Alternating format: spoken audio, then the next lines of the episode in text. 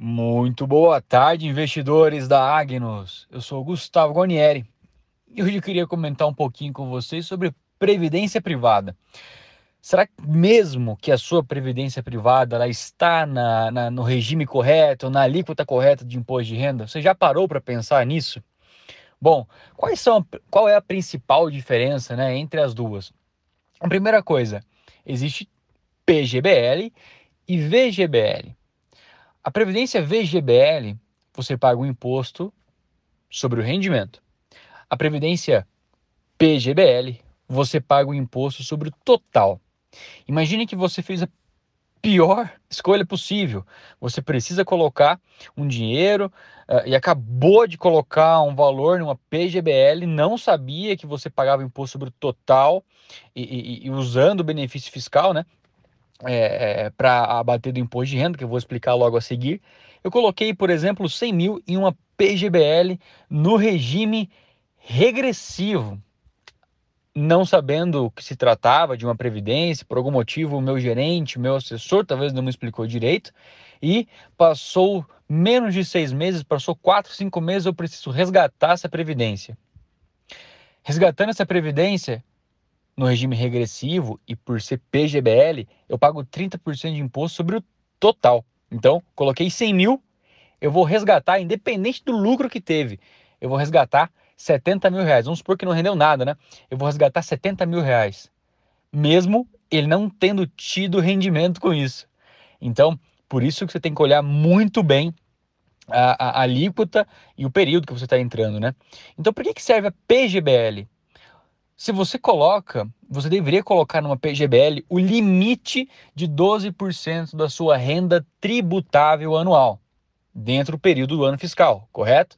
Então, se eu ganho, se eu, se eu, se eu recebi no ano 100 mil reais de renda tributável, contando aluguel, qualquer outra fonte de renda, meu salário, 100 mil, eu posso colocar até 12 mil reais na Previdência para eu abater tá, esses 12 de imposto que eu pagaria no mês de março, normalmente, né? Tirando esse ano ano passado, é, é, é, eu abato, é, eu, eu vou pagar imposto em cima de 88 e não em cima do 100. Então eu abato 12%. Colocar além do que 12% em uma previdência PGBL, eu já estou perdendo dinheiro, porque eu estou pagando imposto em cima do, do total, eu não estou conseguindo abater esse imposto. Então, no limite dos 12% da renda tributável, aí sim eu vou e aloco na minha VGBL. Agora, então, eu escolho qual é o, a alíquota de imposto de renda que eu quero pagar. Que eu queira pagar. Eu tenho duas opções: regressiva e progressiva. É, a regra da regressiva ela é um pouco mais simples de explicar. Então ela vai anualmente diminuindo um pouquinho. Ela começa no primeiro ano primeiro e segundo ano 30% do imposto sobre o rendimento ou sobre o total, né? Mas 30% de imposto e vai regredindo até o, o, o, décimo ano em que isso chega ao limite mínimo do, da tabela do imposto, que é 15%, é, desculpa, 10% uh, é, do valor do, do, do, rendimento ou da, da, da, do valor total, tá? Eu tenho 10% de imposto de renda a se pagar após 10 anos. Já na progressiva, ela vai depender muito tá, do meu valor que eu vou resgatar, do quanto eu resgato da minha idade. Mas se eu vou resgatar mensalmente menos do que R$ 1.500 por mês, é, é, na, na, na, opção de, de, renda, né? Eu, eu, eu, eu vou resgatar menos de 1.500, eu sou até isento de imposto. Então, independente de quanto eu tenho ali dentro, mas se eu resgatar menos do que 1.500 por mês, eu sou isento de imposto. Se eu resgatar até 2.600, isso já pula para 7,5%.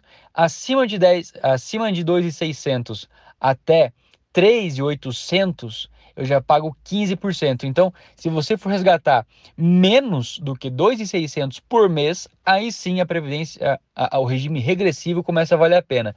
Se não, se você tem o objetivo de se aposentar e receber um salário, receber um salário realmente da previdência, mas só que além dos do, dos 2.600 por mês, você já deveria escolher uma previdência regressiva, porque assim, ao invés de 15, você já vai pagar 10% de imposto de renda. E, e, e, a progressiva isso aumenta, tá? Ah, vai a partir de 6 mil, isso já paga 27,5% de imposto. É, então é bastante imposto que você paga pela regressiva. Uma, uma, uh, independente de qual é, você paga o 15% no resgate, né? Só que você tem da, da desculpa, da progressiva, você tira o, o, o, o 15% do resgate, porém você ainda tem que pagar a diferença em março do fechamento do ano. Por isso que chega até 27,5. Bom, esse foi o assunto de hoje. Eu sou o Gustavo Guarnieri, falei pela Agnus. Abraço, até a próxima.